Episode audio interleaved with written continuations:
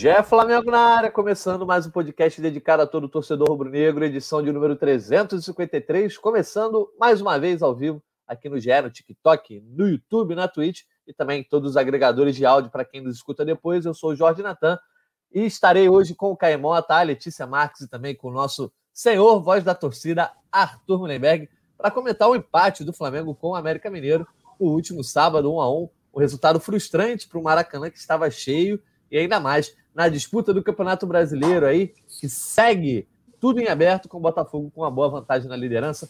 Vou começar falando com o Arthur Mullenberg, Artuzão, é, porque eu penso muito em quem esteve no Maracanã na tarde de sábado. É aquele jogo né, que a gente costuma dizer que é o jogo das famílias, né? Um, um horário muito convidativo no fim de semana, um adversário tranquilo, né? Um clima de segurança para todo mundo, mas esse clima que estava tranquilo nas arquibancadas acabou não propiciando um clima tão tranquilo assim no campo. O Flamengo não teve boa atuação. Como é que foi, Arthur Lemberg, lidar com a frustração de começar o fim de semana com o empate rubro-negro? Bom dia, Natan. Bom dia, Letícia, Caê, galera que está ouvindo. É, você falou a palavra certa, Natan. Frustração. Um jogo em que a gente imagina, pô, sábado o Mengão pega o lanterna do campeonato, faz seus três pontos, descansa um domingo sem preocupações aconteceu justamente o contrário. A gente ficou bastante preocupado com o Flamengo jogando de freio de mão puxado o tempo todo, sem demonstrar a menor vontade de ganhar o jogo e muito menos o campeonato. O que alimenta aquela fogueira das versões que dizem que o Flamengo está desistindo deliberadamente do brasileiro para se concentrar nas Copas. O que eu, particularmente, me recuso a acreditar. Continuo achando que é uma questão motivacional, que os jogadores não estão conseguindo impor a sua vontade. E nisso daí, cara, eu, por mim, eu tirava o Sampaoli dessa discussão, porque não é possível que o Sampaoli seja o responsável por fazer os jogadores jogarem sem a força total. Acho que é uma longa discussão, vamos ter bastante assunto sobre isso, mas você falou a palavra certa. Frustração, um empate muito frustrante. Pois é, esse empate aí deixa o Flamengo ainda na mesma distância para o líder Botafogo, que também acabou empatando com o Santos. A gente vai falar mais sobre a situação da temporada, mas eu quero entender, e vou começar perguntando ao Caio Mota, que está com o filhinho dele, o Ben, ó. Não tem problema não, Caio, não tem problema o Ben aqui, nosso convidado especial nessa live, nesse podcast. Eu te pergunto, por que o Flamengo não conseguiu superar o Lanterna América, não mais Lanterna, né? América Mineiro no Maracanã no sábado? Então, bom dia, Natan, bom dia, Letícia, bom dia, Arthur. É, eu vou voltar dentro de uma normalidade e vou discordar um pouco do Arthur. Ufa, ainda bem. Quanto tempo que a gente estava. oh, demorou, demorou. Quanto tempo que a gente estava alinhado? Porque, assim, cara, é, eu acho que tem sim um problema de mobilização, um, um, problema que isso acaba acarretando na concentração, na forma como você encara a partida, em alguns momentos onde você precisa ser um pouco mais. É, ter um pouco mais de fome, mas eu não acho que seja é, falta de corrida, falta de dedicação, falta de entrega. Acho que o Flamengo até apresenta números estatísticos aí, porque quando a gente fala em correr, em dedicação, em tudo isso, a gente consegue. O que a gente tem de palpável é a distância que cada um corre, velocidade, essas coisas todas. E os números do Flamengo indicam um time que sim, que sai de campo extenuado, que corre até demais, e a parte que cabe ao São Paulo, na minha percepção, é que esse time muitas vezes corre errado, muitas vezes corre espaçado, muitas vezes é, não está com o ajuste fino necessário para que a equipe realmente entregue o um nível de intensidade e performance esperado. Né? A gente pode até. Eu cito muito um exemplo da época do Jorge Jesus, é um bastidor de quando o Rogério chegou ao Flamengo e a gente apurou ali de que o, o Rogério, quando estava no Fortaleza, tinha pedido ao Rodrigo Caio algumas informações para entender o que, que tinha de tão diferente naquele time do, do Jesus e o Rodrigo passou para ele, até mesmo com base em alguns, alguns é, números de, de, de, performance da equipe, que aquele time ele corria muito menos do que o padrão do Brasileirão.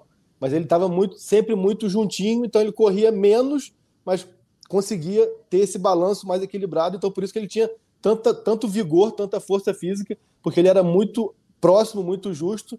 E aí parecia que ele corria demais, parecia que ele corria mais que os outros, mas ele corria mais certo do que os outros. E esse Flamengo agora do Sampaoli, é, muitas vezes ele está muito espaçado, ele tem que correr muito para trás, como a gente pode ver nesses contra-ataques do América Mineiro. Essas corridas para trás desgastam bastante, então acho que tem uma série de ajuste fino aí que nos jogos de Copa, pela mobilização, acho que a concentração, a forma como se encara essas partidas é diferente. Eu, eu, o, que, o que eu percebo e, acredito, sim, é em jogo de, de Brasileirão, ainda mais quando você pega o Lanterna, uma percepção de que as coisas iam acontecer muito naturalmente.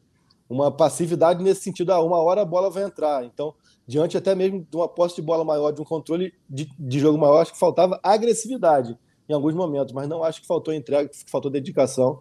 É, é, como eu falei, eu acho que eu vejo esse Flamengo saindo dos jogos bem extenuado. Correr, eles correm bastante, mas eu acho que eles correm muitas vezes errado. E também acho que em jogos de Brasileirão a capacidade de concentração acaba sendo, sendo é, diferente do padrão de Copas.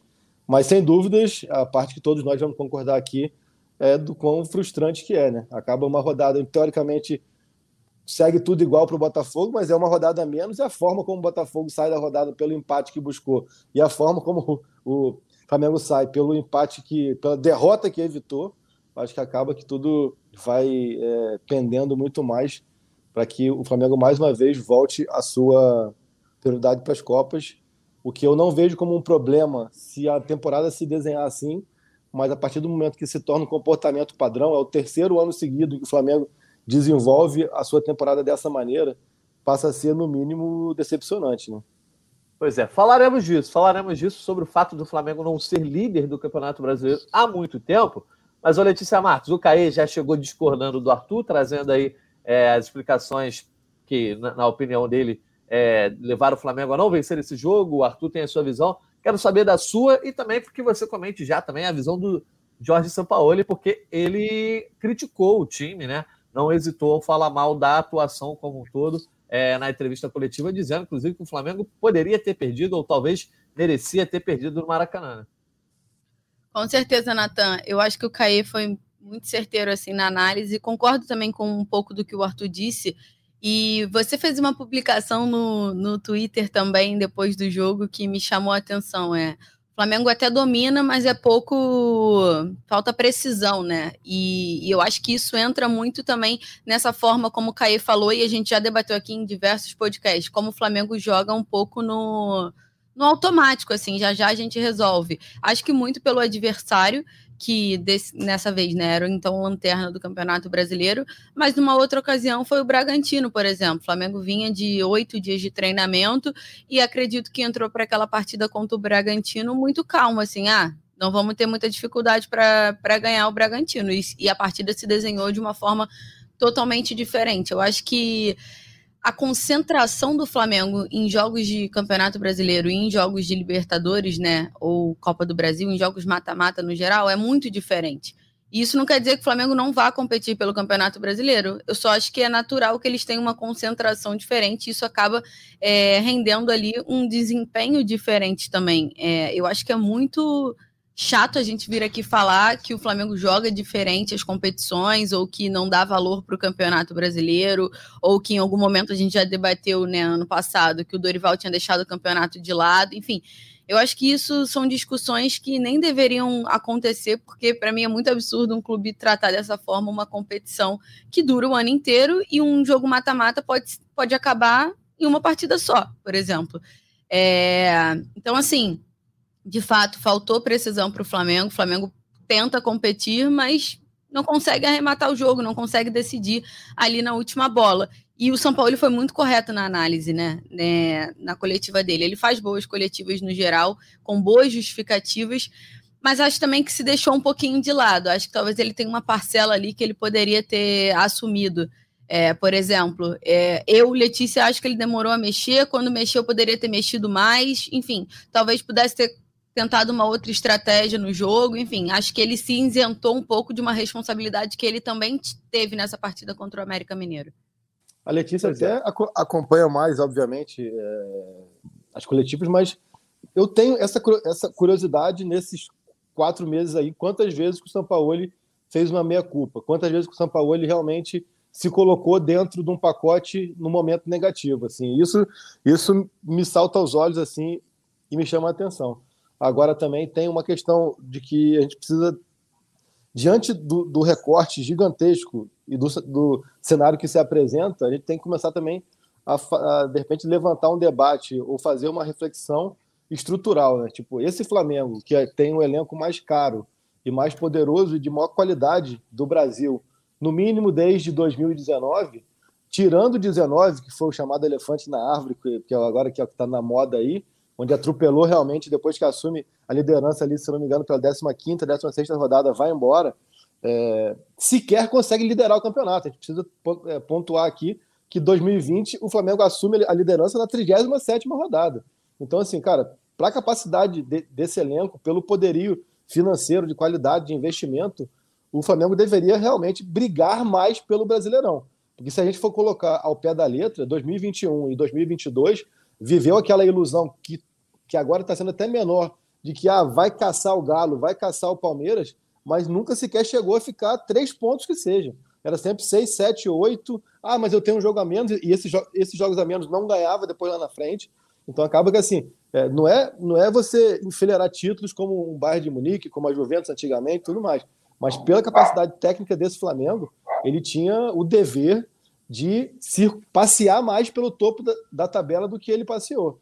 É, 2020, 21, 22, 23, é, talvez pode, pode, pode, pode ter sido líder ali uma vez ou outra naquelas rodadas iniciais de campeonato, não vou ter essa precisão aqui, mas se a gente pensar aí, é, faz a conta aí, Natan, 38 vezes 3 mais 16. São quase dar, sem liderar. Cento e blau rodadas aí, você foi líder só na 37 Que bom que o Flamengo tem esse, comporta esse comportamento, duas vezes de exceção, que o Flamengo tem a melhor campanha da história dos pontos corridos, mas também os dois títulos com a pior campanha da edição do Flamengo, né? Em que ele virou líder na, na 37 rodada. Se isso, se isso se repetir, tá tudo certo, tá tudo ótimo, mas não é o padrão do ponto corrido, entendeu? Então, acho que é um não, mas é precisa... perder a chance de concordar com o Caê nisso daí. Olha aí. Ah, não, mas é sério. Porque, cara, se você for olhar a colocação do Flamengo no campeonato passado, e que todo mundo diz que foi um ano de merda, porque só ganhamos Libertadores e Copa do Brasil, o Flamengo ficou em quinto. Com o elenco que tem, com a estrutura que tem, com o dinheiro que custa e que fatura, é vergonhoso ficar em quinto lugar.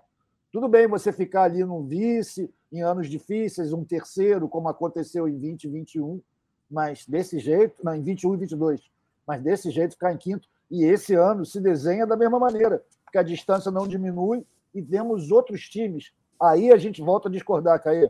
Eu vejo com mais vontade os caras dentro de campo. Pode ser que o seu Paulo seja o grande responsável, que ele não esteja sabendo motivar, e é verdade. Ele faz parte daquela escola do Vanderlei Luxemburgo, né? Nós ganhamos, eles perderam. Ele nunca assume, nunca chama o barato para ele. Mas o que a gente tem que ver é que quinto lugar, abaixo de segundo lugar para esse time do Flamengo, é um resultado muito ruim. Terminar essa parte da, da, da vontade, assim.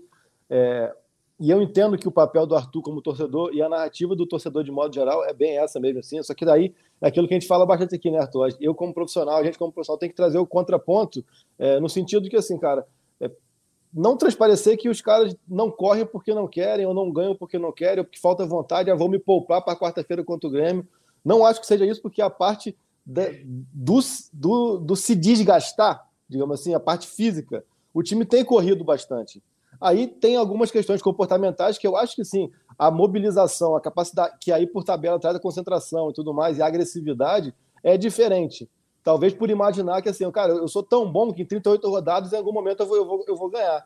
Talvez seja isso até uma, uma questão psicológica por saber que é me melhor do que os outros. Só que o Flamengo, ele acaba perdendo até um argumento que seria justo de falar, cara, mas eu fiz uma boa campanha, só que o Galo de 2021 foi absurdo. Eu fiz uma boa campanha, mas o Palmeiras de 22 foi absurdo. Eu fiz uma boa campanha, mas o Botafogo de 23 é absurdo. Aí você fala, cara, eu fiz o que tinha que fazer e mérito deles. Mas nesse caso, eles têm os méritos deles, mas o Flamengo também facilita muito essa, essa disputa, porque acaba que se mobiliza pouco. Então, assim, eu só quero desconstruir um, uma narrativa é, que é natural que se tenha da parte emocional do, do, do, torcedor de que é algo proposital. Eu não acho que, que seja algo proposital, apenas isso, assim, porque eu acho que não, não falta correria, acho que falta mobilização, concentração. O que o Natan falava, cara, muitas vezes o jogo de sábado era angustiante, porque, porque o Flamengo ficava circulando aquela bola ali na frente da área e sequer conseguia ter uma chance clara de gol de finalizar. Entendeu? Quando, quando passava ali da intermediária para frente, parecia que eram 25 do América contra dois do Flamengo porque não conseguia se conectar, não conseguia encontrar espaço. Então é só, é só tirar um pouco disso de que ah, é falta de vontade, porque isso acaba. A linha é muito tênue para parecer que é proposital, e eu, eu, não acho que seja proposital, mas. Não, mas, Caizão. Já voltamos a concordar. Não, mas olha, eu vou concordar desconcordando. Que eu, por exemplo, olha o meu caso. Eu sou um cara que tenho mais de um trabalho, mais de um emprego. Trabalho em várias coisas, faço frila. É natural, cara, que em alguns trabalhos eu fique mais bolado, mais pegado, geralmente por causa da remuneração, ou porque o prazo é mais curto. Não quer dizer que no outro trabalho eu esteja fazendo de corpo mole, que eu seja mais relaxado. Eu coloco a mesma dedicação, mas alguns motivam mais. Acontece, é natural, e eu não consigo evitar isso. Alguns eu fico mais bolado, mais, porra, doido para acabar, ou querendo caprichar mais ainda. E acho que isso pode acontecer com jogadores, fazendo uma analogia maluca. Eu nunca fui jogador não, não, de futebol. Não, não, mas foi perfeito. Várias é competições. Não, e eu, eu acho, completar rapidinho, Caê, é, o que vocês estavam falando, eu acho que isso vai além de competições, assim. Eu acho que isso acontece dentro do próprio Campeonato Brasileiro, rodada a rodada. Grandes jogos, né? Contra Grandes o jogos. Diferente, a postura do Flamengo contra o Fluminense é diferente. É, isso trazendo só para os jogos recentes. E aí a gente vai lembrar aí desse empate amargo com o América Mineiro, que foi uma postura um pouco mais é, diferente junto com a do, a, do Bragantino. Só lembrando assim, quatro jogos. Então eu acho que essa diferença de concentração e postura vai além da competição, vai de fato para os jogos, que o Flamengo se motiva, tem uma concentração muito maior, enfim, trata e, e leva as partidas com, com outros olhos, né? E quanto disso é, tem a ver com Vamos o estouro que os caras dão no treino. Essa uma semana treinando com, com o nosso amigo Papá. Calma, vamos o Natan tá aparecendo aquele, aquele áudio lá do Matheus Costa lá. Mãe, pega o meu documento. Mãe, ah, Não, olha só. Eu que eu preciso botar a galera nesse debate também, afinal estamos ao vivo. Então, começar a botar os comentários da galera aqui. Um abraço para o Rafael Mercedes, para o Ivan Júnior, que é lá de Juazeiro do Norte, no Ceará. Tem um botafoguense aqui, o Cliverton também. A gente sempre recebe é, visita aqui da galera que torce para os outros times. Sejam bem-vindos também. Pô, mas o Cliver dele é, é, é, por causa do, do Patrick Cliver mesmo, será? Não Caraca. sei, é Cliverton. Cliverton. Ah, ah mas deve é ser, então. do Cliver. Tá é. Deve ser uma mistura, é. Uhum.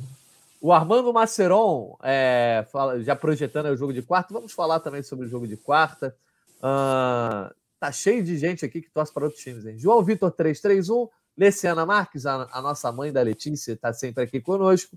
O Jorge Elvésio, Thiago Lima, João Augusto, Ogres Contrari, João Miguel Santos, Eden Assunção.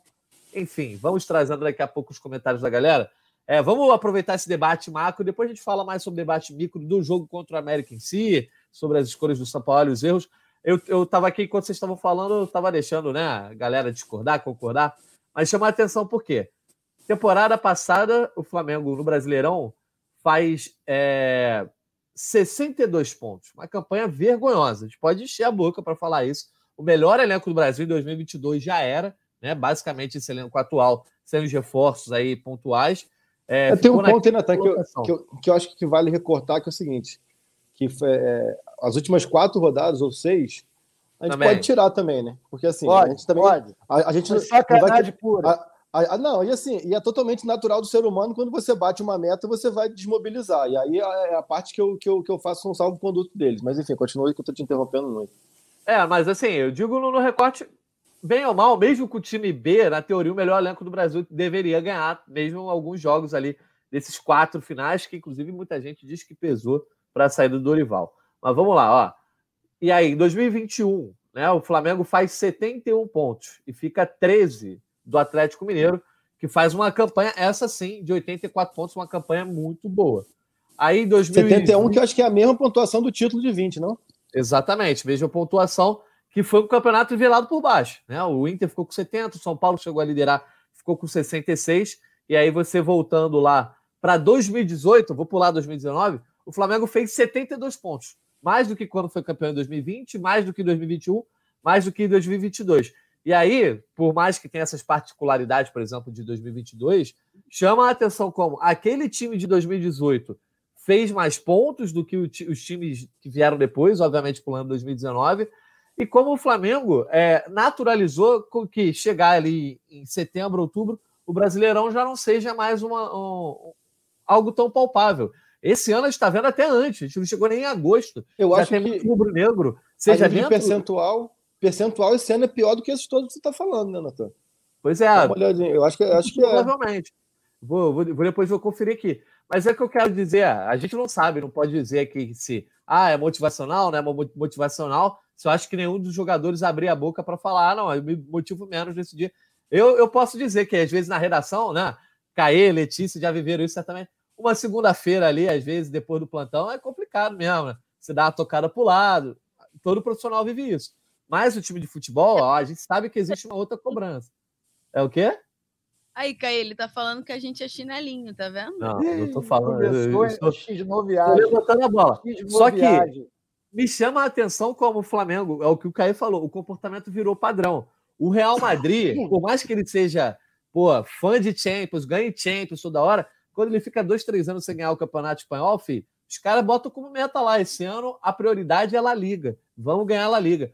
E a temporada última que o Real Madrid conquistou a Champions, a prioridade era o Campeonato Brasileiro. E se falou muito sobre o Flamengo dar prioridade ao Brasileirão nesse ano. Né? Justamente porque não, é, não vencer desde 2020, porque perdeu para os dois rivais, fazendo campanhas não muito boas. E aí é o que o Caio falou. Se o Flamengo bate todo ano 80 pontos e aí outro time faz mais de 80, eu levo em conta, beleza. A gente pode é, relevar isso. É muito provavelmente o que vai acontecer com o, Brasil, o Botafogo nesse Brasileirão mas não pode. Esse elenco, que é onde é o campeonato onde o elenco faz mais diferença, é o campeonato onde o elenco tem mais peso, justamente da quarta do domingo, o Flamengo ficar fazendo campanha de 70 ou menos pontos. E aí eu devolvo para você, Caio. Vai lá. Não, concordo completamente. Assim, tem, tem que ter essa, auto, essa autocrítica, assim, essa autocobrança. Assim, é, é como eu falo, não adianta a gente viver na esquizofrenia de que em alguns momentos você, como rubro-negro, é extremamente arrogante, em outros momentos você, como rubro-negro, é extremamente é, é, é, passivo. Né? Eu acho que tem que ter é, um equilíbrio nisso. Acho que o Flamengo passa muito pela questão de, em alguns momentos, e acho que foi o jogo de sábado, achar que o resultado ia acontecer naturalmente, mas acho que também já são como a gente está falando aqui, cinco edições do Brasileirão com esse mesmo elenco, e ele já, já sofreu baixas é, pancadas importantes para entender que a forma como, se você, como você vai conduzir o brasileiro precisa ser diferente. Né? Acho que o Flamengo está muito próximo aí. A gente pode falar que está sete, mas sete, onze jogos de, de, de, dois grandes títulos, mas também tá, pode estar tá a quatro jogos de ficar fora de tudo. Né? Então, assim, tem, tem essa, essa dualidade da, da competição de mata-mata e, e, o Flamengo tira o que está ao seu controle. E para mim, esse ano é, é, é, o mais marcante, assim, porque a gente falar de 2021, o Flamengo a, perdeu 10 rodadas ali por causa do. Com, com, com o CN, teve que mudar tudo no meio do campeonato, então ali de 30 pontos você já tinha perdido 12. Com o Paulo Souza de 30 você perdeu 18, foi ainda mais impactante. Agora não. O São Paulo pegou todo o campeonato, por mais que no início ainda fosse uma reconstrução de um time, mas em algum momento ali o time parecia engrenar e ele não engrena nunca.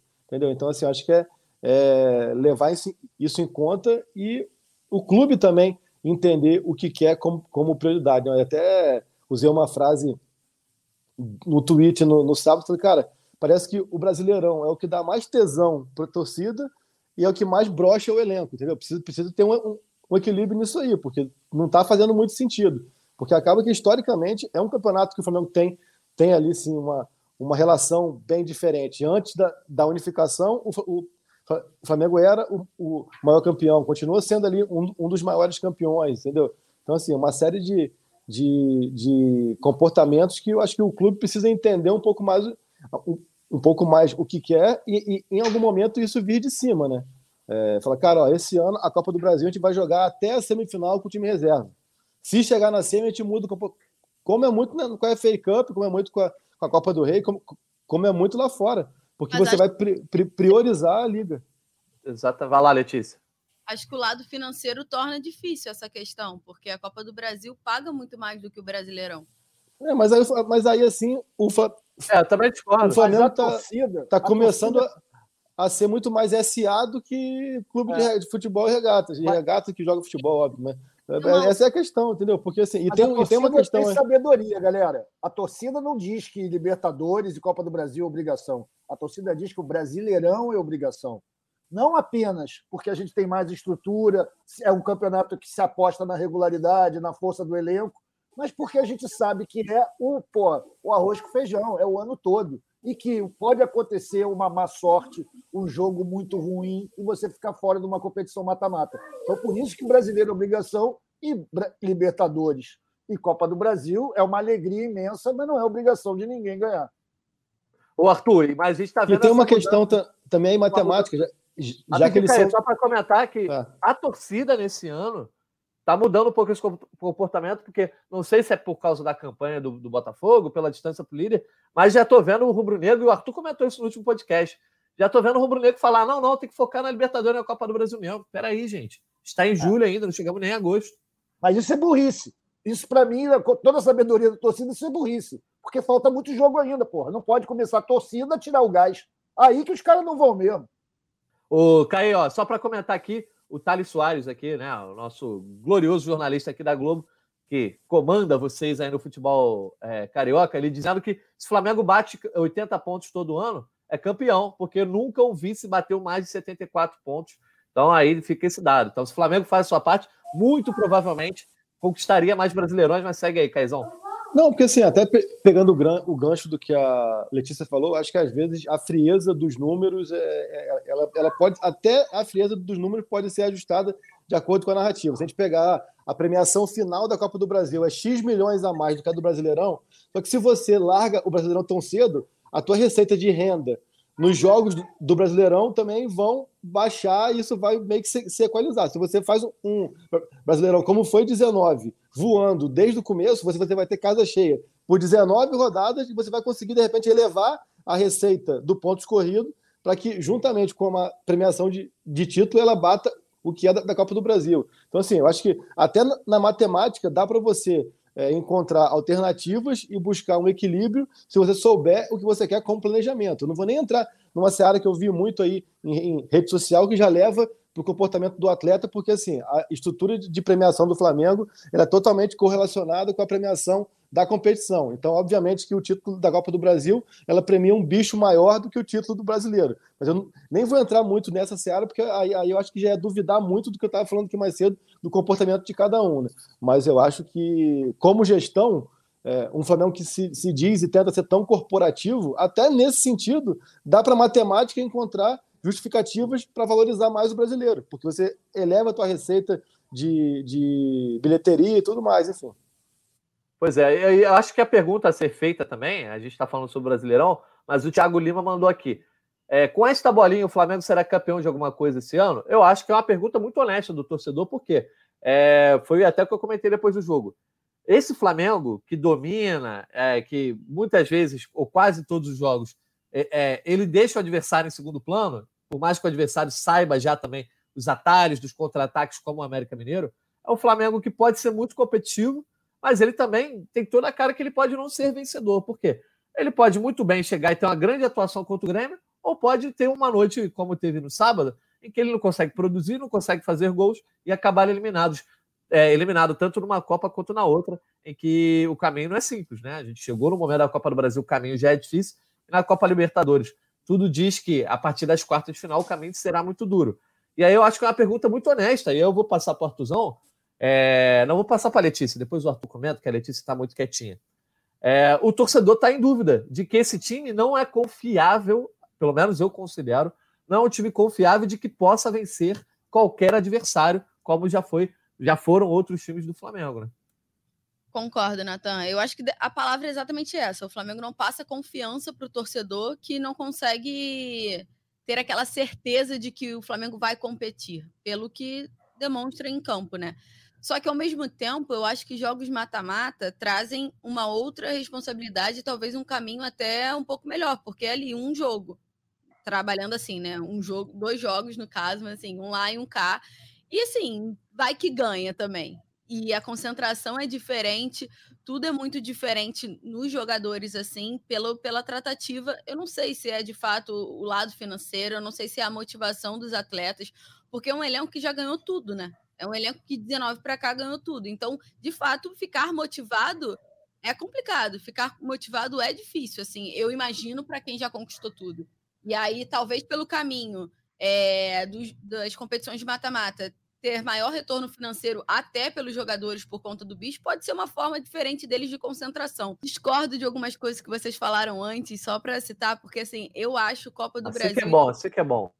Eu acho a Copa do Brasil e a Libertadores é, excepcionais, assim, principalmente por um clube que criou uma tradição na Libertadores muito recente, assim. Acho que o Flamengo participando é, de forma muito assídua nos últimos anos traz um, um outro olhar é, no clube de dentro, assim. E eu acho que, de fato, apesar do Flamengo não ser SAF, pensa muito como uma SAF. Então, o lado financeiro pesa ali na balança. É como eu vejo. E eu, e eu também não discordo disso, assim.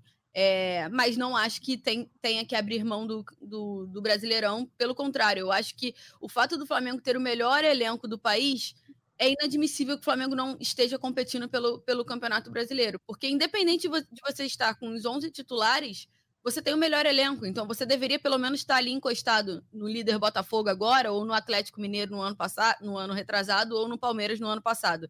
Então, o mais absurdo para mim no, no, Campeonato Brasileiro é justamente o Flamengo ter os melhores atletas e não conseguir encostar ali. É, mas é isso, Natan, não tem confiança mesmo. E o torcedor fica um pouco na escura, né? Assim, fica sem saber o que pensar, por exemplo, depois dessa atuação pro, é, contra o América Mineiro, o que, que você pensa que o Flamengo vai jogar contra o Grêmio? Pois é, é o, o, quando você abriu seu comentário, eu ia falar. Mas, cara, o torcedor tem essa mentalidade de que todo jogo de Copa, a motivação do time diferente vai bastar para ganhar. Eu acho que é uma ilusão muito baseada no ano passado, em que a gente não pode deixar de, de lembrar. O sorteio da Libertadores foi muito convidativo para o Flamengo. Né? A gente tem que lembrar que até a final o Flamengo não teve jogos duríssimos contra os melhores times da América. E, e, esse ano é diferente. O Flamengo pode pegar um Fluminense, pode pegar um River Plate até a semifinal. É isso que me faz é, ter um pouco de pé mais atrás. E aí, obviamente, todas as, análises dos jogos. Estou dizendo que a motivação não basta. Eu, pelo menos, não considero esse time do Flamengo tão confiável de o torcedor ligar a TV na quarta-feira e garantir que o Flamengo vai lá vai vencer o Grêmio. Vai lá, Artuzão, quero te ouvir. Garantir que vai vencer, eu não acho, mas eu acho que dá para esperar um jogo melhor e mais concentrado. É, bem, é isso. Falou esse negócio que é certo, né? A gente sempre espera o Flamengo nessas competições de mata-mata com uma outra pegada, com um jogo mais concentrado, mais vontade. É uma palavra difícil de atrapalhar, né? Porque fica parecendo que os caras não estão afim. Eu acho que estão afim, já falei isso aqui. Só acho que a motivação é diferente. E sempre que você considerar o contexto socioeconômico, galera, porra, naturalmente o Flamengo é favorito, porque é a economia mais forte do continente, mesmo com o River, com a sua história, e o Flamengo tendo ficado tantos anos fazendo vergonha na Libertadores, ou nem participando dela, como a Letícia bem lembrou, a gente tem que entender um pouco a mentalidade do torcedor médio rubro-negro, que eu acho que é como a minha. Cara, a gente não está olhando para o Internacional, para o São Paulo, para o Palmeiras. A gente está olhando lá para o Independente. A gente quer ser o rei de Copas. A gente está três Copas atrás do cara, quatro Copas atrás deles. Então, a gente quer ganhar todas que for possível. Como a gente também, no tempo que não ganhava nada, que nem jogava, a gente achava que o Flamengo devia jogar todas as Libertadores. E só entravam três pelo brasileiro. E a gente só entrou nessa, sequência duas vezes que a gente conseguiu entrar por desempenho. Só, as outras foram por Copa do Brasil.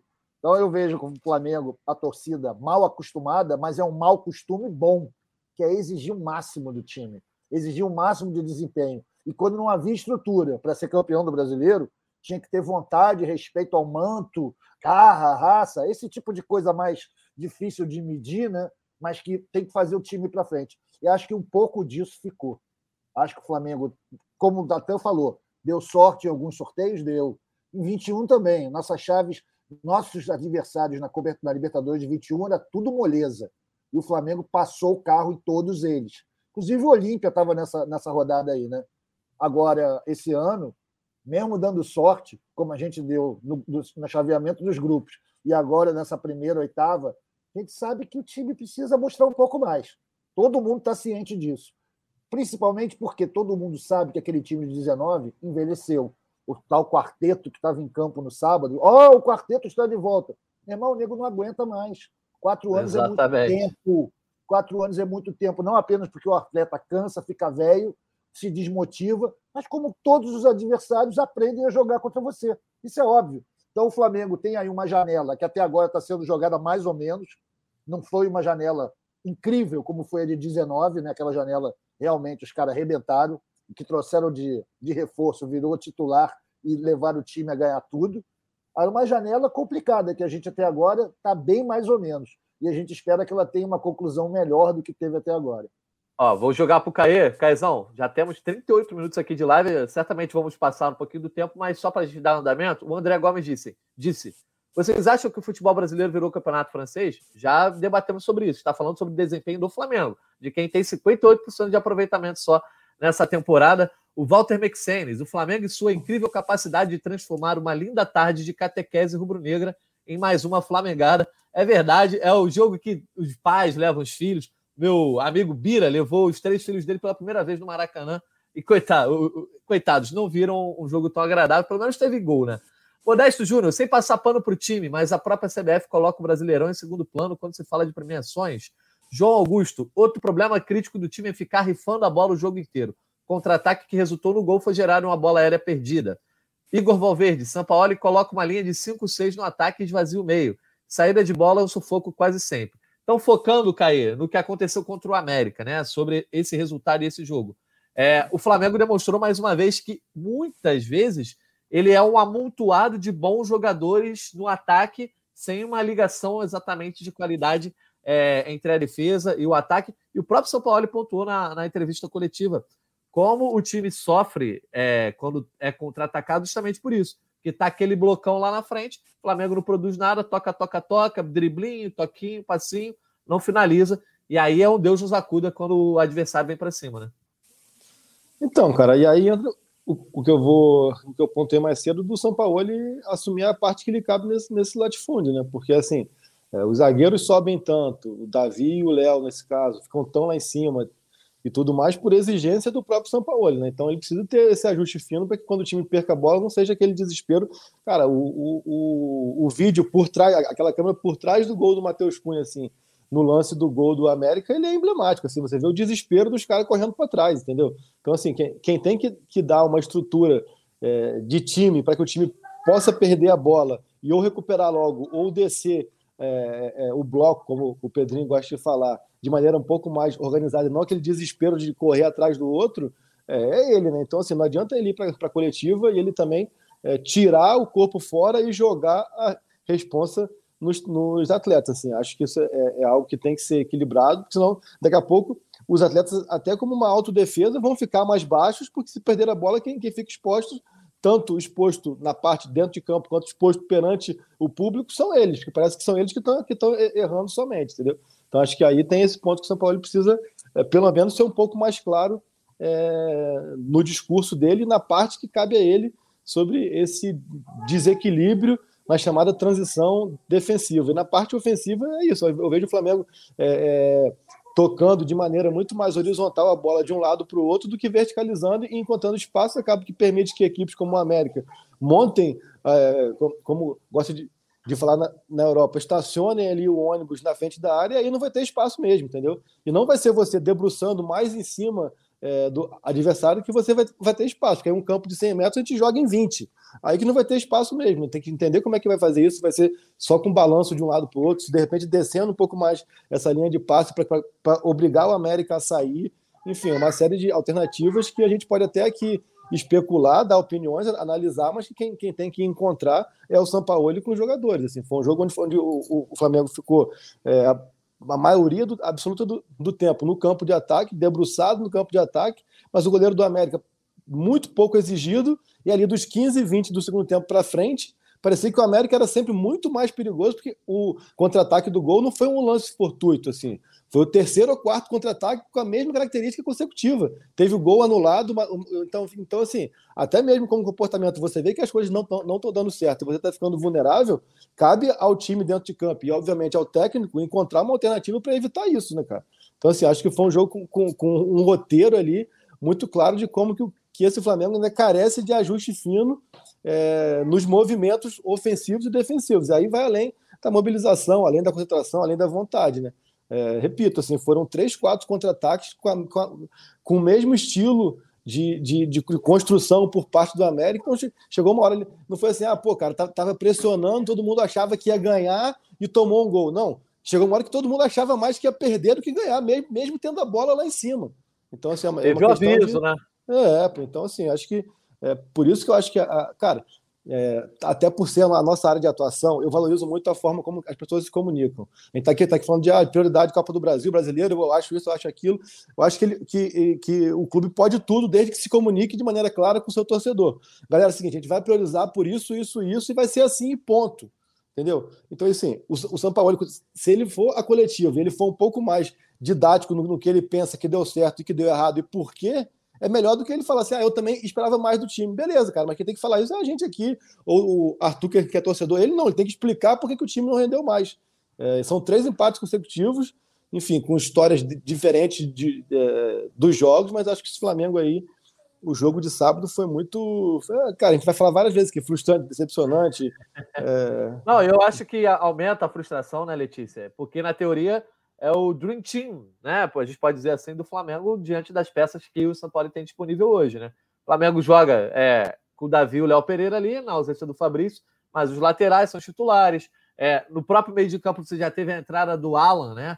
É, compondo esse time titular. Do lado do Gerson, um time super ofensivo, como o torcedor gosta de ver. Teve quarteto na frente, Bruno Henrique, Ribeiro, Arrascaeta, Gabigol. Então não é aquela coisa, ah, estava olhando para a Copa, deu uma poupada, etc. Por mais que a gente já tenha debatido a questão de motivação ou não. É, mas na teoria era o Dream Team, é o, é o, time melhor, de repente, que o Flamengo tem à sua disposição. É, e muitos desses jogadores acabaram não rendendo, né? Eu discordo um pouco, porque eu acho que o Fabrício Bruno teria que ser o titular ali na, na zaga. É, eu Ele está prefiro... 100%. Tá, tá sim, foi escolha do Sampaoli, pelo que a gente Entendi. conseguiu apurar, assim. É, e a partir disso, também acho que o, que o meio tem que ter o pulgar, não tem como não ter o pulgar, mas é um cara que está lesionado e só deve voltar lá para Libertadores, então mais umas duas, pelo menos duas semanas de recuperação. Então, eu vejo o Dream Team, como você falou, com o Fabrício e o Pulgar numa construção ali do Alan, que é um cara que está chegando. Eu acho que ele vem para assumir a titularidade ali. O Thiago Maia vai para o banco, mas um cara que também ainda pode não ser, pode ser. ainda não está adaptado à equipe, né? Ele precisa ainda de alguns jogos para entender um pouco, enfim, duas ou três partidas só que ele fez. Então acho que ainda precisa de um trabalho para o Alan conseguir formar. Mas o meio para mim é o Pulgar e o Alan. E o Gerson não funciona mais de segundo volante, pelo menos eu vejo assim. Para mim, o Sampaoli colocou ele mais avançado e, é mais avançado que ele vai ter que jogar. Numa condição que você tem o Eric e o Alan e o Gerson jogando avançado, você tem que tirar uma outra peça. E aí que fica a confusão do quarteto quem vai sair.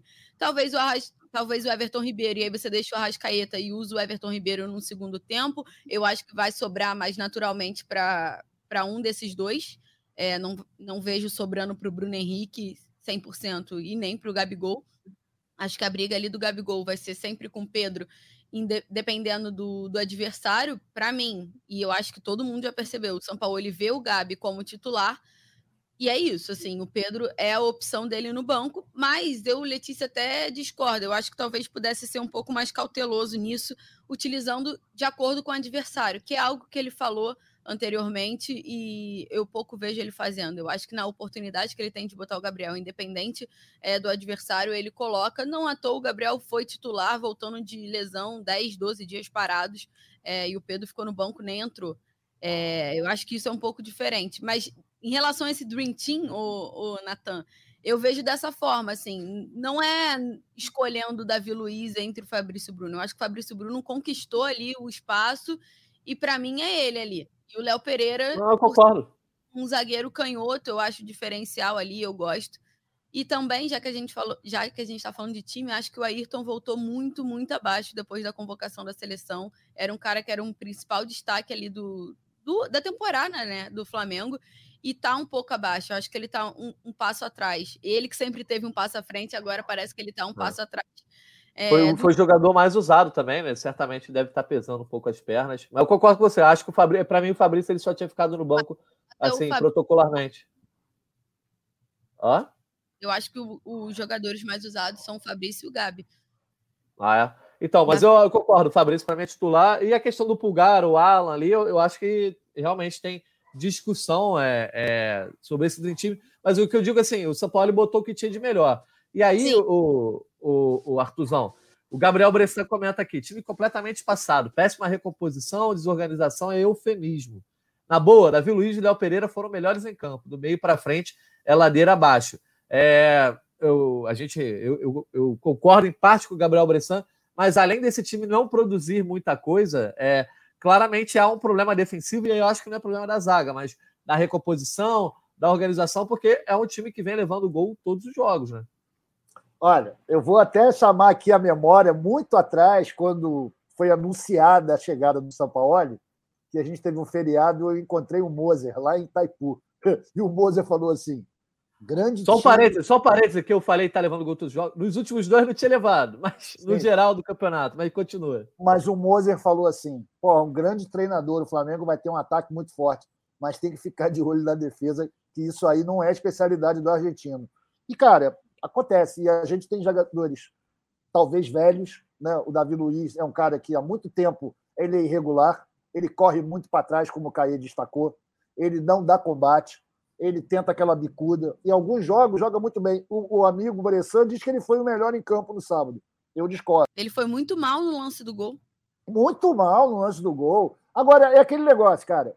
Quando vocês falam em um sábado de catequese, em que você leva as Passou crianças... batido, eu acho, ali passou batido ali no lance do gol, desculpa, até para você falar. O, o, erro do beijinho é o erro ali que quando você entra na. O Benjamin, quando ele entrar na escolinha daqui a dois anos, a primeira coisa que o técnico vai ensinar ele é não rebater a bola pro meio da área. É isso. Então, assim, é isso. Passou, batido, passou batido, batidaço isso, coisa que se fosse alguns outros, outros jogadores iam ser execrados. Assim, cara, o, é o que ele fez, o que o ele fez tá ali tá moral, é, a primeira, é a primeira coisa de escolinha. O beijinho é, tá com moral. Ó, duas coisas que você aprende quando você começa na, na escolinha: não dar as costas para a bola e não rebater para o meio da área. Não pode, cara, entendeu? É. Isso, daí, tanto o Beijinho quanto o Davi Luiz são mestres, né? Pô, o Davi Luiz adora esse negócio de correr para trás. Porra, é incrível isso. Agora, na, nessa questão da catequese, você leva suas crianças, você espera que o Flamengo dê aqueles, aquela aula. O Flamengo deu aquela aula, galera. Porque a torcida do Flamengo, a gente sabe disso. A gente é acostumado à flamengada, aos jogos em que tem tudo para vencer e não vence, a aprender a lidar com a frustração, né? E isso acontece. E, cara, vê a atuação do Vitor Hugo, cara, que é um queridinho da torcida, que é um jovem que todo mundo curte, que tem muito futebol. Porra, ele entrou completamente perdido, amigo. Errando tudo. Mas foi lá e fez o gol. Né? Quer dizer, tá em lua de mel, a gente dá um desconto para ele, tudo certo, o garotão vai em frente. Pode ser que esteja indo embora do clube a qualquer momento, a janela está aberta ele é um jogador atrativo para os mercados europeus. Mas eu vejo como que o Flamengo está formando uma nova geração de torcedores e que não pode esquecer as suas origens. A gente nem sempre tem o melhor time. Agora, a gente faz o maior esforço para ter a melhor torcida. E a melhor torcida é a que está sempre com o time, seja ele bom, seja ele ruim, seja para xingar, seja para bater palma, mas estar junto. Então, a catequese valeu, o pai que levou o filho não precisa ficar arrependido. Eu vou aproveitar esse alôzinho para mandar Boa. um abraço especial para Felipe, para o Felipe Laus, tá? E para o Pedro, que também fez sua estreia. Eles são lá de Joinville, Santa Catarina, me ligaram alguns dias antes, pedindo dicas do Maracanã. Acabaram indo lá no leste inferior, curtiram muito, saíram felizes, mesmo com resultado bunda. Curtiram, ser Flamengo é isso. Parabéns aí, Felipe Pedro Laus, próximas gerações estão garantidos, o Mengão vai continuar tendo a melhor torcida. O que vocês estavam falando um pouco antes aí, cara, eu, eu acho que, que vale sempre a pena a gente é, não cair no erro de fazer análise de gols, de modo geral, com aquele print do último, do último momento, assim, cara, o último momento. Acho que a construção do gol diz muito ali, e como o Moser, é o Moser, né, é, inteligentemente falou para o Arthur, os zagueiros em especial nos times do São Paulo e nesse Flamengo ficam muito expostos, muito, muito expostos. Até porque você tem dois laterais que vão embora. Então, assim, acaba que vai ser sempre, é, são sempre escolhas difíceis, seja Fabrício, seja Davi, seja Léo Pereira, seja Rodrigo Caio, seja Pablo, quem quer que seja, o que eles vão fazer na, na, quando o time tem essa, essa transição defensiva, precisa se recompor rapidamente, porque sempre tem três, quatro contra um. 3, 4 contra 2. Então acaba que eles têm que fazer uma escolha e a escolha deles vai ser sempre no print final a errada. Pô, olha só, ele estava lá marcando o outro e o cara está aqui sozinho. Cara, mas tem que escolher um, pô. E para onde ele for, a bola vai, vai para o outro. Enfim, é, é, é, entender um pouco como que fica também é, os zagueiros, senão a cada rodada a gente vai massacrar um, entendeu? Entender um pouco da estrutura. Concordo 100% com a, com a Letícia, minha dupla é Pulgar e Alan também, dois jogadores é, com muita capacidade técnica e também de marcação, então acho que esse Flamengo... Tira quem? Vezes... Cara, eu tiraria hoje o Bruno, entendeu? Eu, eu, tiraria hoje o Bruno porque você tem, tem um Gerson que cai muito por aquele setor esquerdo e tem um, um Ayrton Lucas que passa muito, né? Então acaba que você Mas, ter Ayrton Lucas, Gerson, Bruno Henrique... Mano, hein? Bruno Henrique barrado por Caio Mota. Não, mas eu acho que a arma de segundo não, tempo é bom pro Bruno Henrique. Não, mas não é ser barrado porque, porque ele não é titular, ele foi titular agora, entendeu? Também tem, também tem isso, é entender o que, que o São Paulo pensa como estrutura.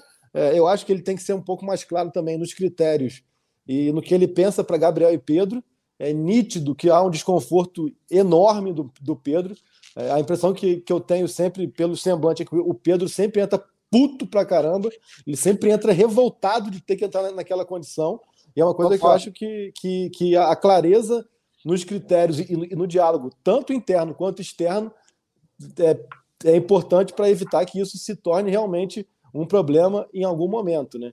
É, entender até que ponto, se for uma, uma disputa simples e direta, é, a paciência, por, que, por que a paciência com um é maior do que com o outro? Já teve jogos em que o Pedro foi titular e no intervalo é sacado, é, mas quando ele está no banco, ele tem que esperar até os 75, 80, é, quando o Gabriel não está tão bem. Enfim, entender um pouco esse critério, porque, para mim, nem preciso apurar muito de bastidor é, para perceber o quanto que o Pedro está alucinado com a situação que ele está vivendo. Ele está ali no, ele tá é no nível ali do, do desabafo que ele teve lá lá no Piauí há um ano e pouco, entendeu? E a janela está aberta, entendeu? Então, assim, ah, são, coisas, são coisas que precisam, precisam ser, ser ser comunicadas com maior clareza, é, porque o Pedro ele acaba internalizando, né? ele não é muito como o Gabriel, que, que escancara a sua insatisfação, mas nem isso ele está ele, ele tá conseguindo esconder mais. A percepção que eu tenho quando ele vem ali, que ele entra em campo, que a câmera vai, vai logo nele, ele está com aquela cara dele ali de, de não tá legal para mim. Então acho que isso também. Cara, E essa proposta de 200 milhões de dinheiro que veio aí para ele da Arábia, isso não é algo que balança qualquer jogador também, né, cara? Acho que mas é aí, foi, mas aí foi, ele, foi ele que não quis, né? Não, não foi o clube que não liberou, né? É uma outra situação. Acho aí a Letícia mais está mais, tá até mais por dentro. Não, então, parece que foi uma consulta inicial do Al-Hilal e as condições para o Pedro, né, que passaram para ele, era um salário de sete vezes maior e isso já não interessou a ele. Então, tipo, não nem chegou a abrir uma possível negociação com o Flamengo porque o jogador não, não esteve interessado nessa proposta. Acho que vai muito do da vitrine, né? Aqui, o Pedro que foi para a última Copa, eu acho que com certeza é um dos nomes mais cotados para o ataque do Brasil na próxima Copa. Então, estar aqui é, traz mais essa visibilidade, né? Ainda agora com troca de técnico da seleção, enfim, muitas coisas. Mas eu concordo com tudo que o Caê falou sobre o Pedro, e eu ia citar justamente isso, né? Lembra muito aquele desabafo que ele teve na época é, sobre o interesse do Palmeiras, enfim, uma outra, uma outra ocasião. É, só que assim, Caê, eu, eu também fico pensando o quão claro pode ser o Sampaoli ou o quão claro pode ser a diretoria para o Pedro, assim, ou para publicamente para a torcida. Vai fazer o quê? Vai falar o quê? Não, ó, o meu titular é o, é o Gabigol e você realmente é o reserva? Não sei, assim, não sei em que condição se trataria isso de uma forma que não deixasse o Pedro ainda chateado, sabe? Eu acho que é um assunto muito delicado e que não é dessa temporada. É um assunto que já vem há muito tempo. É desde 2020, quando o Pedro resolve vir para cá e o Gabriel se mantém aqui, né? Porque na época de 19, o Gabriel poderia receber alguma proposta e nunca chegou algo viável para uma possível saída, então fica com os dois. E desde então é esse embate, assim, e aí e todo mundo fica, acho que numa sinuca de bico, assim. É, a imprensa na hora de pensar em alguma coisa, o, o treinador na hora de fazer alguma coisa, os dirigentes e fica todo mundo ali quase que um contra o outro. E eu acho que não dá para ser assim, tem que ser sempre um com o outro. Se vai jogar junto é uma outra história, mas assim, eu acho que não dá para você colocar um contra o outro. Tem que ser, ah, ó, vai jogar o Gabigol hoje porque de fato o Gabigol ali é o meu jogador titular do ataque. Mas, pô, contra o América Mineiro é melhor jogar o Pedro. Então joga o Pedro. Eu acho que tem que ser tratado com um pouco mais de cautela, porque senão, de fato, você vai ver a insatisfação do Pedro, que hoje é quem está insatisfeito, mas podia ser uma insatisfação do Gabigol, porque a situação poderia ser inversa se fosse um outro treinador. É que não foi o caso em nenhum momento, né? Eu acho que o, o, o Gabigol sempre se colocou é, à frente ali naquela situação. Não sei se pela história que ele construiu, por ter chegado uma temporada antes, mas assim, parece que todos os treinadores sempre tiveram uma preferência. Anos 80, Zico e Tita. O Tita arrumaram lugar para ele no time do Flamengo. Coutinho arrumou um jeito de botar ele jogando. Na seleção, o Tele não arrumou, porque o Tita falou: só jogo se for com a 10. E ele abriu mão da Copa do Mundo. Então, hoje em dia, a gente está vivendo em menor escala uma história que o Flamengo já viveu antes, que é ter os melhores jogadores. Quando tem muito jogador bom, cara, essas brigas são naturais. E a gente precisa encontrar uma maneira, passa pelo, pelo treinador isso daí. Para mim, tinha que jogar Gabigol e Pedro, no, a minha opinião, de filo aqui do resto da galera, para mim, Pedro e Gabigol tinha que jogar os dois, porque dá para ter jogo aí, como o Dorival fez. O Dorival conseguiu. Eu acho, eu acho que, que assim, cara, é, fica parecendo que não é, não é algo diretamente relacionado à performance. Assim. E aí a, gente, a, a Letícia pontuou muito bem que volta a fita para 2020 ali na reta final com o Rogério e tudo mais, que o Gabriel volta muito bem. Mas antes também o Pedro estava muito bem e ficava aquela percepção, cara, não importa o que o Pedro faça, ele vai ser sempre banco. Essa é a percepção, não é algo assim, ah, quem está melhor vai jogar. A percepção é de que assim, não importa o que o Pedro faça, ele vai ficar no banco. E aí eu, eu acho que é isso que incomoda mais o Pedro, assim. É, seja por característica, seja por preferência, enfim. Aí, por, por, isso que eu falo que é o São Paulo ele vir e esclarecer, ó, o meu formato de time, eu só vou colocar um 9 de área numa situação extrema de necessidade. O, o meu padrão de time é que o Gabigol, o Gabigol disputa, sei lá, vou dar um exemplo hipotético, o Gabigol disputa posição com o Bruno Henrique, não é com, com, com o Pedro, porque no meu time ideal eu não tenho um 9 de área. E aí a gente vai até entender um pouco melhor. Porque a questão é assim, é, tipo, é, sábado, se por acaso o Pedro entra e faz dois gols, o jogo fosse 2 a 0 quarta-feira ele ia voltar para o banco. Então não é algo de performance, não é, não, não é algo o que ele pode fazer para mudar isso. É algo que o técnico tem uma preferência de característica de time ou uma, ou, ou uma preferência pessoal, por isso é nesse quesito que eu acho que, que é preciso ser um pouco mais claro na comunicação e acho também que é esse quesito que deixa o Pedro tão angustiado, porque o Pedro não, tem palpável o que ele deva fazer. Ele fala, pô, cara, você já tem 30 gols no ano Ano, ano passado eu fui o rei da América. Então, eu posso. O que, que eu posso fazer mais? Difícil pensar, né? Então, é só essa clareza e que fique claro assim, não, não tenho preferência aqui é, sobre um ou outro, eu estou falando do conceito dessa disputa, que para mim não existe disputa. É o Pedro Só para pimentar, Caê, com o passado, não esquecer lá, que o Pedro já foi dispensado pelo Flamengo uma vez, galera. Isso aí deve pesar na consciência dele. É óbvio.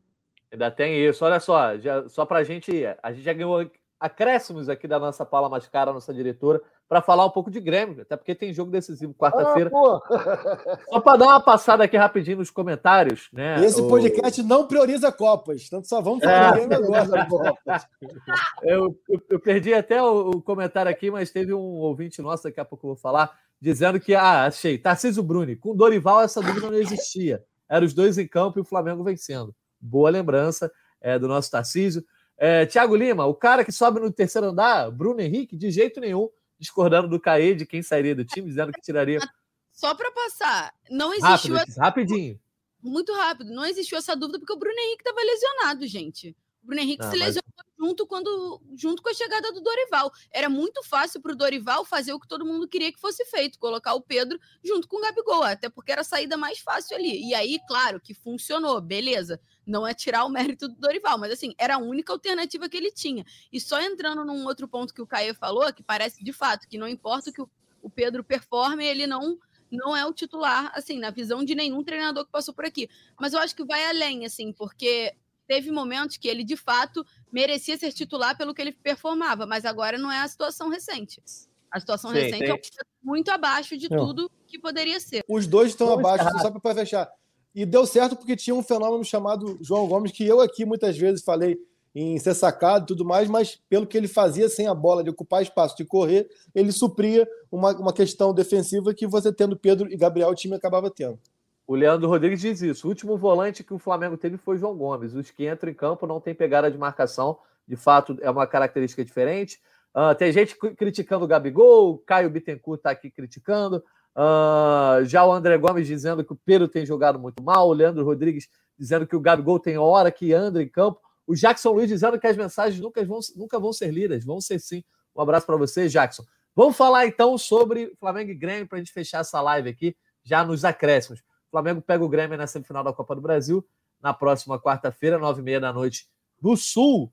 E o jogo importante, né, Artuzão? Primeiro, porque pega um adversário que recentemente é, o Flamengo tem se dado melhor, enfrentando o Renato Gaúcho, que é, já sofreu na mão do Flamengo lá em 2019, foi treinador do Flamengo em 2021, uh, ah, mas além de tudo, um adversário que faz uma boa temporada e certamente é, dará dificuldade para o Flamengo, ainda mais no jogo fora de casa. Qual a tua confiança para esse jogo de quarta-feira, Artuzão?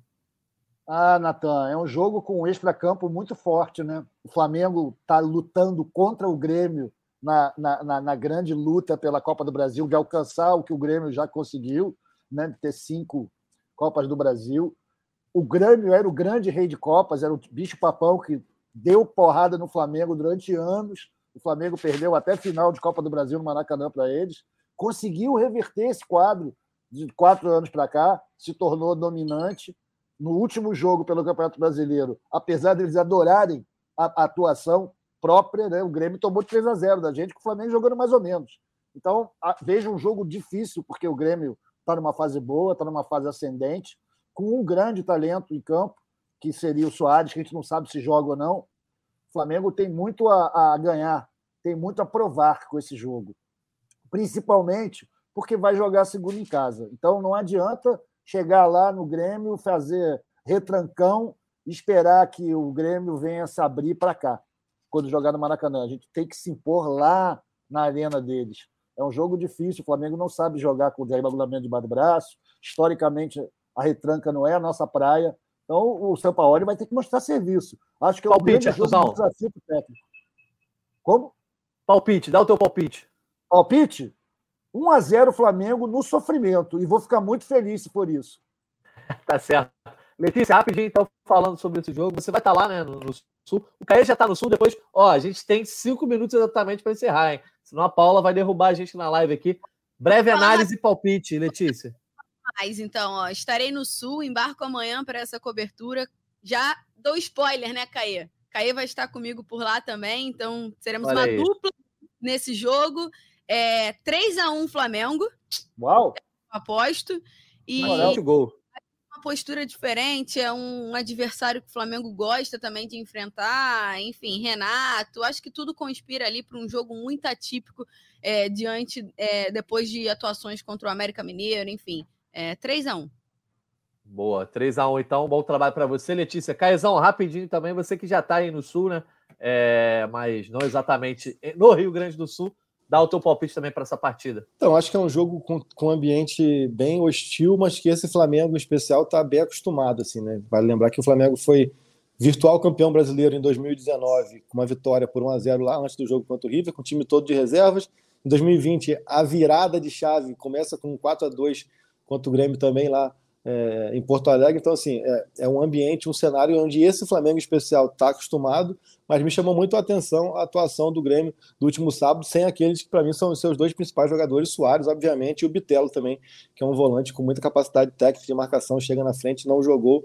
Então, acho que, assim, é, é ficar atento para esse Grêmio, que tem um ambiente fora de campo também conturbado. É, imagino se fosse no Flamengo que vivisse é, essa essa dúvida a respeito do futuro ou não do Gabriel, e o Gabriel pedindo para ir embora e o Flamengo segurando, a gente tentar transportar essa polêmica para o cenário Flamengo, imagina quão caótico que, que não estaria, então, sem dúvida, isso interfere muito ali na preparação do Grêmio para a partida, mas acho que é um jogo do Flamengo é, jogar com inteligência, não acho até que o São Paulo vá conseguir é, vai, vai, querer mudar a característica de ter a bola, de ser impositivo, mas vale lembrar que no Maracanã, por mais que realmente eu acho que você valorizar a atuação e não o resultado é um pouco demais, mas realmente foi um jogo muito bom do Grêmio, um Grêmio que tirou o Flamengo muito da zona de conforto, um Flamengo que foi extremamente assertivo nas finalizações. Enfim, acho que vai ser um jogo é, bem interessante, bem, equilibra bem equilibrado.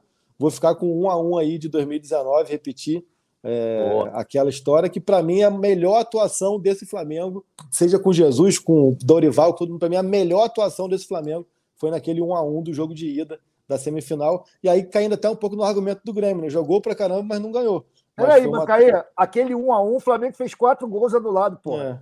Foi uma é. atuação. Foi, foi, uma atuação monstruosa ali. Acho que ali foi muito mais positivo até do que no 5 a 0 mas aí já é outro debate. Mas vai ser um jogo bem interessante, estaremos lá. Boa. É... fugindo do ciclone, mas estaremos lá. Bom trabalho para vocês, então. Maria Lucélia dizendo: Jorge Natan, por que você está nervoso, meu jovem? Acalma o coração. Parece que viu o bicho papão. É porque eu tenho que controlar Caemota discordando de Arthur, Passou. ainda colocar a Letícia no debate, com o tempo aqui contado. Mas a gente não está nervoso, não. Eu só estou aqui tentando administrar o nosso podcast. Rápido, um Letícia, que... tem que ser um segundo. Obrigada por, por um ouvinte nosso, Modesto Júnior, ele mandou lá no Twitter, então ele falou que ele sempre assiste a gente, que eu nunca mando um abraço. Então, ó, fazendo juiz ao Fredão, que está de férias, estou mandando um abraço aqui especial para você, Modesto. Continue conosco. Beijo. Boa, um abraço para o Modesto, para o João Félix, para o João Augusto, Emerson Takaimura e João Vitor. Hoje não vai ter muito show de abraço, preciso encerrar. Agradecendo mais uma vez ao Caemota, Letícia Marques e Arthur Mullenberg. Destaques finais ficam para depois também. Te volta na, é, na quarta-feira, quinta-feira, depois do jogo contra o Grêmio, vocês vão estar aqui conosco. É, vou deixar como 2 a 1 um meu palpite, agradecendo mais uma vez a todo mundo que nos acompanhou ao vivo no GE, no TikTok, no YouTube, na Twitch e também quem está nos escutando aí em todos os aplicativos de áudio. Valeu, Caê, um abraço para você, para Letícia, também para o Artuzão e abraço para você, nossos ouvintes que estiveram aqui conosco mais uma vez. Até a próxima.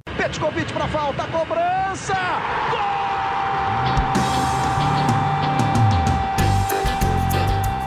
Sabe de quem?